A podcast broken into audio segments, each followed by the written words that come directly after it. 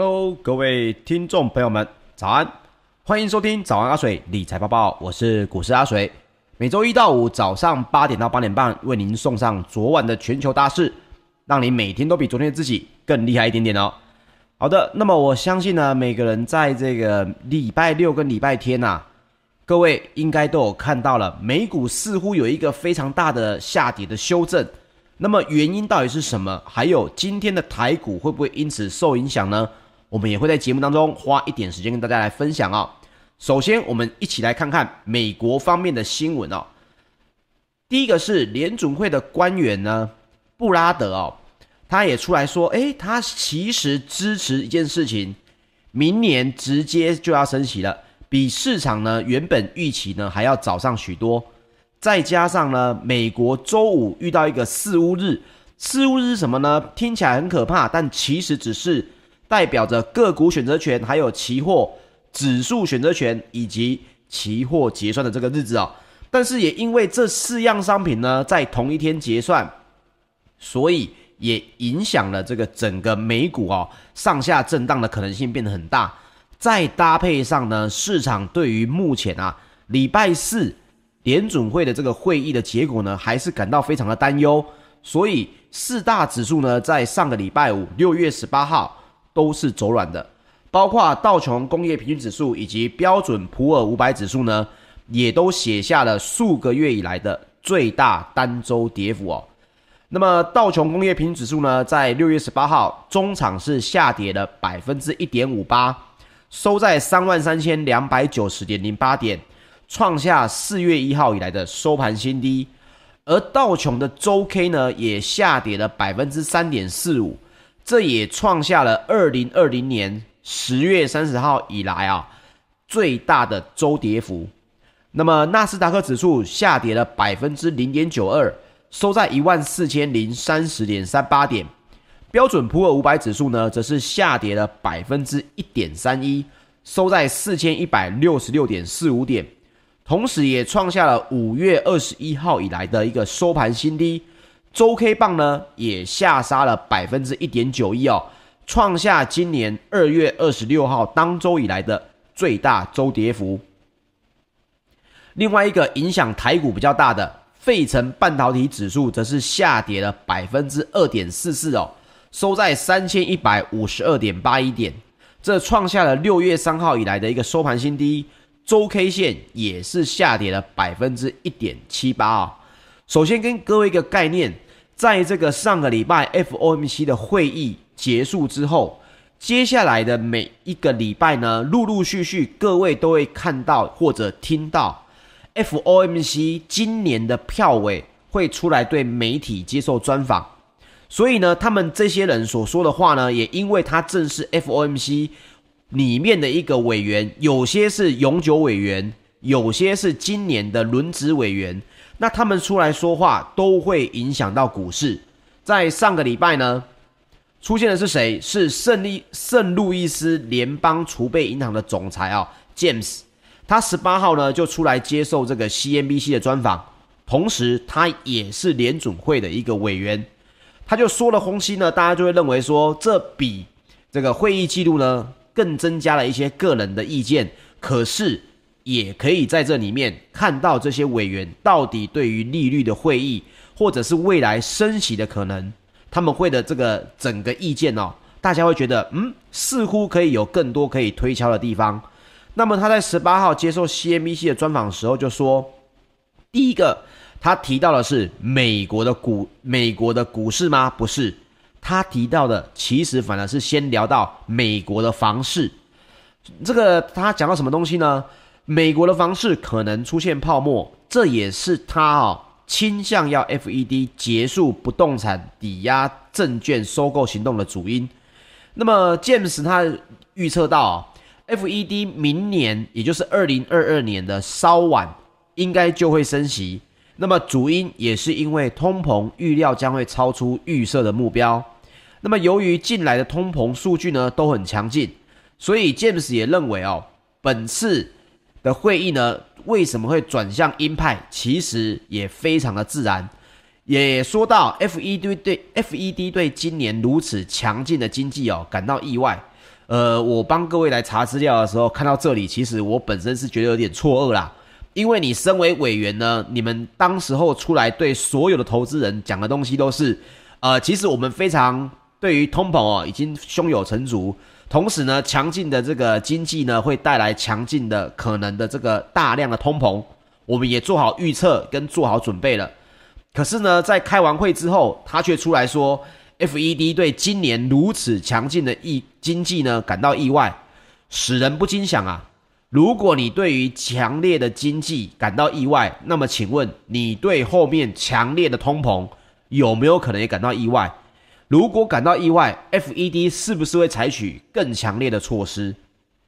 这就是这句话让整个大家听了会觉得说，你们到底有没有搞清楚状况啊？所以也包括了他在提到这个相关的经济数据之后。原本 FED 是怎么预测呢？我会跟大家分享。去年十二月的时候，原本是预测今年美国的国内生产毛额就是 GDP 要成长百分之四，但是呢，六月十六号直接把预估值上升到百分之七。那你会说很好啊，GDP 成长不是一件很好的事情吗？但是各位不要忘记了。GDP 的成长原因是因为疫情过后经济的复苏，而经济的复苏带来的问题就是过去节目当中跟大家聊的，通膨的可能性增加了，而通膨的可能性增加，同时这个疑虑又因为 FED 啊偏爱所看的这个通膨指标是哪一个指标呢？PCI，而且是核心的 PCI 值，这个预估值也从百分之一点八上修到百分之三。所以大家就会觉得，你是不是原本也就认为了你的这个整体的经济呢要成长要增加，而通膨是不是也有可能不像你们去年或者年初所说的，其实应该要可能更大呢？那如果更大，FED 有做好稳定市场的准备吗？前面也包括叶伦，这个每个月都会帮 FED，只要 FED 稍微说了什么，叶伦会出来帮腔说 FED 有足够的政策跟策略可以来去调控整个通膨。但现在大家的疑虑出现，才是产生整个股市会有下修的这个可能哦。那包括 James 也聊到哦，如今 FED 的主席鲍尔已经为削减量化宽松的货币政策讨论呢开了一扇门。那么预测央行的官员将会开始深入的探讨相关的议题。那他也并表示哦，FED 或许将花上数次会议来进行组织。那么其实下个月七月份的七月底。FED 又要再开一次会，包括接下来的这个九月份也都有，所以数次会议其实会比大家想象来的快哦。那么也包括了联邦公开市场委员会十六号预测，二零二三年之前呢，有可能要来升两次息，比原本预估的这个二零二三年底哦，提前了许多。那么消息传来呢，带对于这个带动哦。利率非常敏感的美国两年期的公债呢，它的殖利率也跳高。各位可以注意一下哦，短期的美国公债的殖利率是在跳高的，但是长天期的公债殖利率是在下跌的。哦，这个公债呢，它有分非常多到期的时间，有两年期、五年期、十年期，甚至是十五、二十、三十哦。那么越短的公债代表呢，我到期支付的这个速度越快。那么我们谈好的利率呢，会跟着债券的这个价格的上涨或下跌，而因此改变了所谓的公债殖利率。什么意思？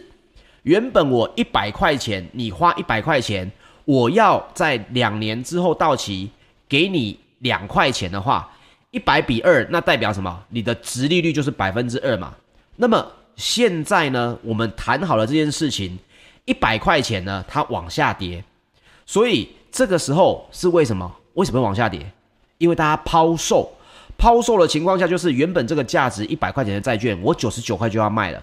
去承接的人呢，同时两年后还是拿到我们当时候聊好的哦，你会给我每一百块钱，可能给我一块或两块，因为这一百块的债券面额不会改变，只是你买的售价它改变了。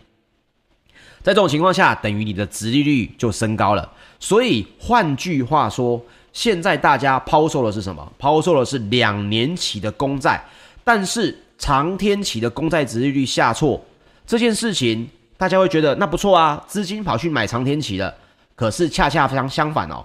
因为这导致了殖利率的曲线走平。那么也包括市场观察的报价，报价也显示，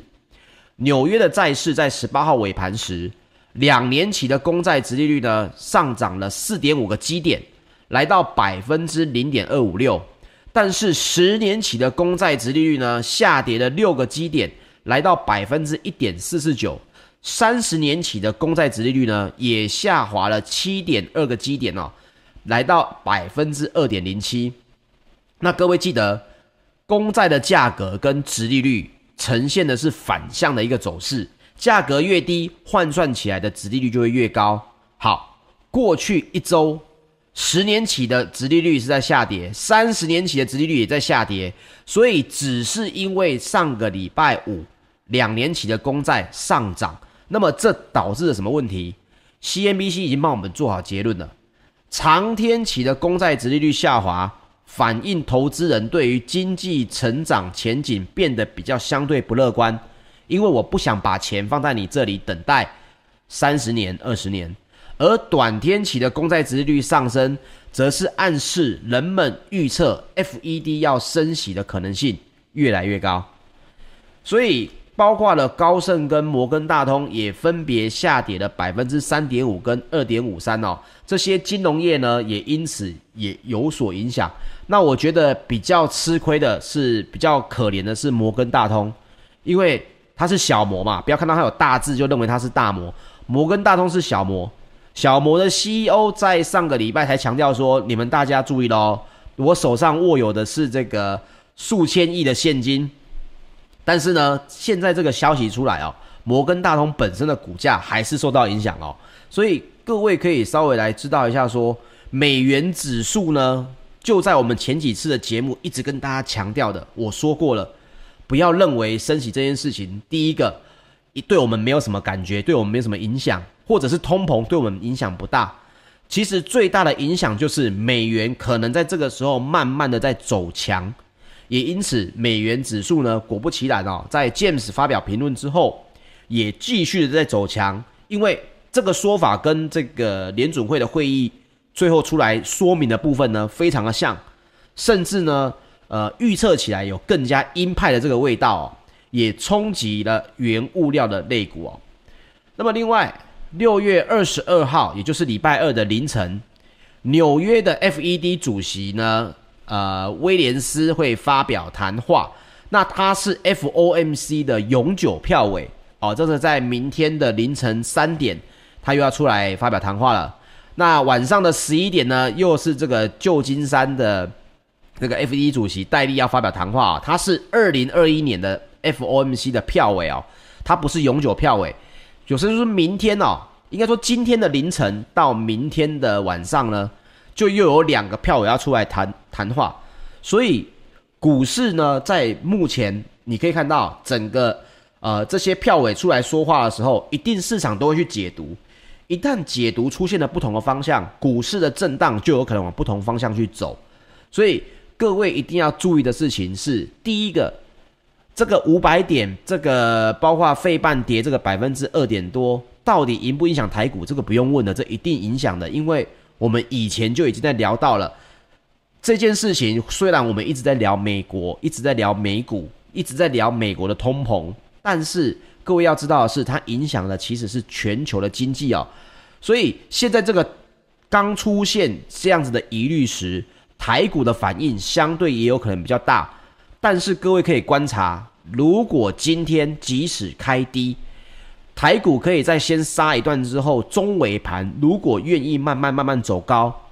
即使没有来到这个平盘以上哦，但是各位可以知道是说，代表呢，短线上面台股还是有可能在这边先做狭幅的震荡，毕竟这个讯息刚出来，一定是反应最大的时候。可是各位冷静下来想想。这些东西谈的不都是二零二二年，不都是二零二三年吗？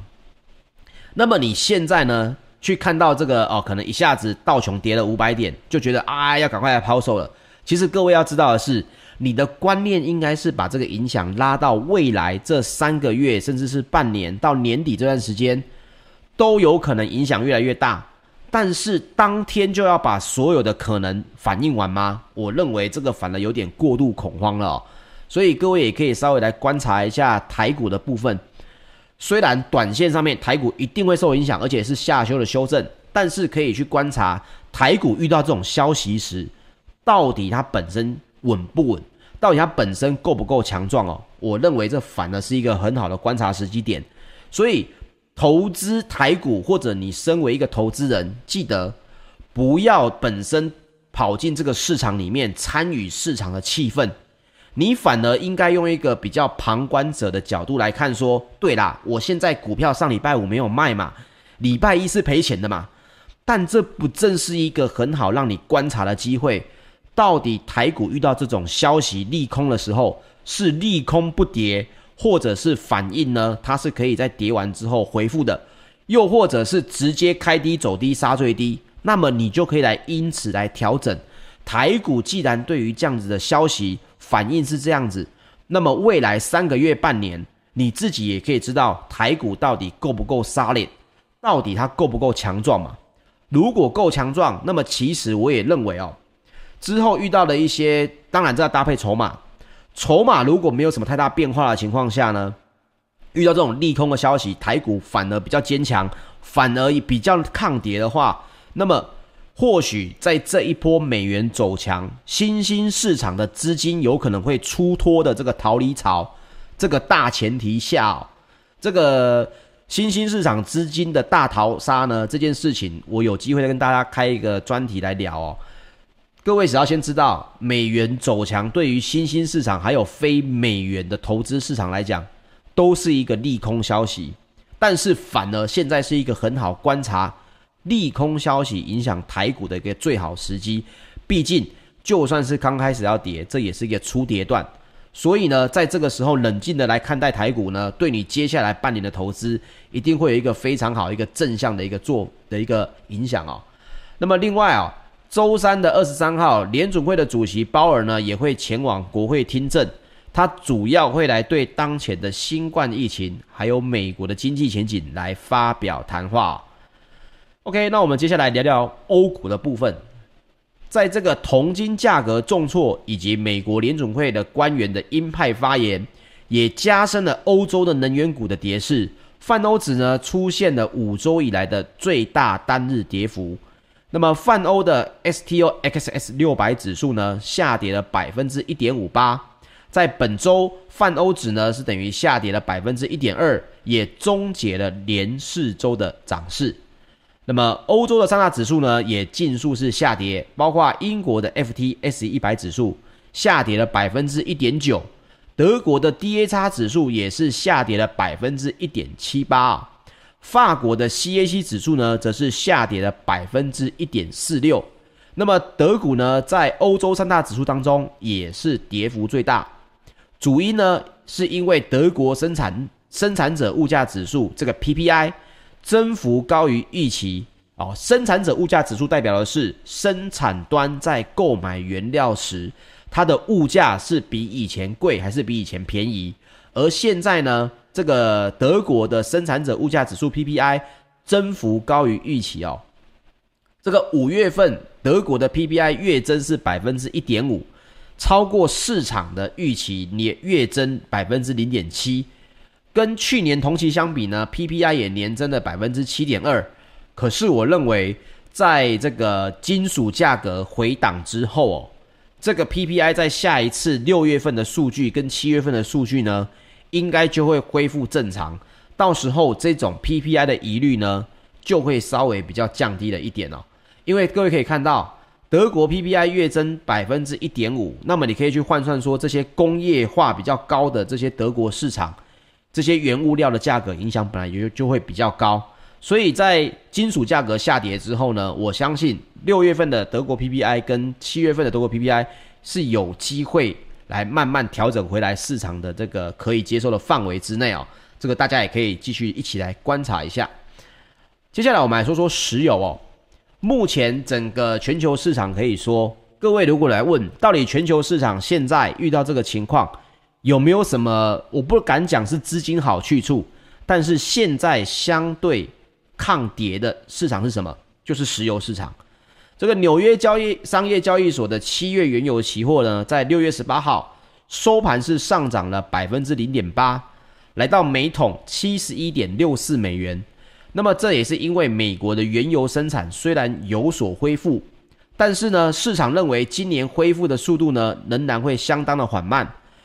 此外，也包括了欧洲的 ICE 期货交易所，近月布兰特原油上涨了百分之零点六，来到了每桶七十三点五一美元哦。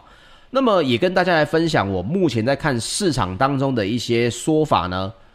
大部分是上看比较保守，都是上看在八十美元左右。这是因为哦，包括伊朗的这个废核协议跟制裁呢。首先，这个在前面的节目跟大家分享过了，没有这么快啊！在他们这个总统大选之后，要马上就要恢复，呃，跟美国的谈判，然后美国的谈判要能够取消这个制裁，伊朗还要能够增产原油，这样子才有可能让油价下跌。而这一连串的三个阶段呢，目前为止可以说，第一个阶段都还没开始达成，哦，都还没开始把废核协议谈谈定了。现在大家只是坐下来谈而已，更遑论呢，后面还有取消制裁，还有第三步的伊朗就要因此开始增产。其实各位还有一个第四步啊，就是伊朗增产的速度跟全球对于石油需求增加的速度来比，到底它影响大不大？那这也在前面的节目跟大家分享过。其实伊朗即使增产，要追上全球经济复苏。所产生的原油需求量呢，也是不够的，所以为什么石油最近价格这么涨？甚至有部分呢比较这个激进的投资人是上看了每桶一百美元哦，这个当然是他们自己的看法，可是这也是因为供需的原因，所以导致石油价格哦易涨难跌。那么在上周呢，整个纽约的交易所原油期货是上涨了百分之一，布兰特原油是上涨了百分之一点一，同时美国的石油跟天然气的探勘井的数量哦。也创下了去年四月以来的新高，代表着美国本身呢，这个对于石油、页岩油的开采哦，也是越来越积极。那么，通常也跟大家来分享一下，探勘的活动的增减，到底影响产量，它有没有一个时间差呢？有，有一个三到六个月的时间差。换句话说，现在所增加的探勘数量。它所增加的石油产量是在未来三到六个月，所以各位可以观察石油到底会不会继续上看八十甚至一百。第一个还是疫情的问题，因为去年开始石油为什么需求量一直往下减？从二零一九年的每天呢可以将近一亿桶。下降到非常的多，来到了非常低的一个数字。现在呢，慢慢来到了二零二一年底呢，有望恢复到二零一九年的水准。那么这个疫情的，包括各位可能最近听到的哦，可能印度变种了什么 Delta 啦，甚至最新的什么浪达的变种啦，这些到底影不影响整体我们经济复苏，还有全球的经济活动？如果疫苗保护的相对力还是比较强的话，包括这些浪达啦、Delta 可能不影响经济的这些复苏速度的话，石油可能要到三个月到六个月之后，才有可能有一个比较缓和的走势哦。中间影响真正石油的走势呢，还包括了这个产油盟国哦，他们相关的一些动作。但是目前看起来，石油还是有可能往八十美元每桶的方向去走哦。这个是。包括了市场上面各个投资银行的这些专家也都会认为的这个情况哦，这也分享给大家。好，接下来我们来聊聊金属方面。伦敦金属交易所三个月的基本金属期货在六月十八号也是多数下跌，铜呢下跌了，它的期货下跌了百分之一点七，创下了去年三月以来单周的一个最大跌幅。这也是包因为美国的联储会升息预期提前。还有中国大陆要抑制商品价格的影响，那其实跟大家来分享啊、哦，铜价今年一到五月上涨了非常多，上涨了百分之三十二，但是本月以来呢，就是六月份，光是六月单月就下跌了百分之十一，特别又是这个上个礼拜已经下跌了百分之八，但是呃，必须跟大家分享。如果你仔细冷静的去看铜的价格的话，你会发现，影响它的最主要两大因素，第一是中国大陆说的我要来出售国储铜，来平抑价格，但是这个消息一直虽然它不是指纹楼梯响，但是卖出来的量到底有多少，需求到底有多少，价格到底有多便宜，影响范围到底有多大，这个一直没有人去说，中国大陆也没有说清楚。第二个影响是美国的联准会升息的预期，使得美元指数创下新高，那么也影响了整体商品指数的这个下跌的可能哦。所以也包括了荷兰国际集团的分析师也表示，基础设施的建设跟电气化需求的上升，还是有可能会使得未来几年哦，铜价保持在目前的水平。所以说铜要崩到哪里去？我认为最多最多。就是在百分之二十左右，因为这不是股票，我可以讲，这个东西一定就是先把今年的跌幅先吐回去嘛，然后接下来就是静待这个整个升息的疑虑跟这个整个购买力是不是影响非常的大，最后呢再来看看，如果经济复苏是顺利的，其实铜一直以来都是属于产量比较稀缺而需求比较大的一种商品哦，所以你说铜要崩盘到哪里去？我认为这个是。呃，可以可以稍微去做一点功课的，或许在下跌的过程当中呢，你自己做好这个风控的话，你反而可以在未来的在下跌百分之十到二十左右之后，可能可以找到一个不错的这个价格哦，是可以进场的。好，接下来我们看看贵金属方面，纽约商品期货交易所呢，在八月的黄金期货六月十八号收盘是下跌了百分之零点三，创下了四月三十号以来的一个新低。那么在上个礼拜，黄金是下跌了，总共下跌了百分之五点九，也创下了一年以来的最大单周跌幅哦。当然，也包括了道富黄金投资管理的首席黄金策略师。这个米林史丹利也表示呢，他说啊，包括这个联准会最新的这个利率预测点阵图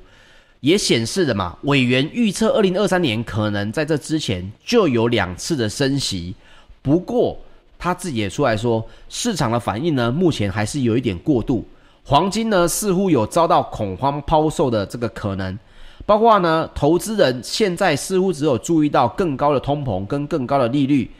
但是似乎忽略了距离升息呢，至少还有两年的时间，而这两年呢，还有许多的变数，也因此哦，他本身是认为金价到年底之前仍然有挑战每盎司两千美元的潜力啦。但是呃，我自己也说过，各位去看这些媒体啊，或者是报道啊，一定要注意说这话的人本身他的职务是什么。像这位米林史丹利呢，他所说的这些话呢。他是道富环球投资管理的首席黄金策略师。既然他是黄金策略师，那么他讲到黄金，我个人就认为不会太客观哦，跟他手上的单子一定会有影响。所以我是分享给各位，也有人这么认为，但是要不要信任或者要不要相信呢？这是看各位来判断。我个人是认为他后面讲的这段话，我比较认同。他说，通膨如果是升息与否的一个关键指标，但是如果真的就像联准会所说的，通膨只是暂时的现象，那么接下来的这个基期也拉得比较高之后，通膨应该会回到一个百分之二到百分之三，还是偏高，但是呢，不是那种所谓无法控制的快速膨胀的这种数字的话，联准会可能就不会急于升息。到时候黄金的价格呢，还是有可能会去上涨。那么也主要是因为消费者哦递延的消费涌现嘛，因为原本去年大家不收不消费嘛，现在消费涌现，当然也会让大家觉得物价有上涨的可能。但是会不会持续十八个月这么久，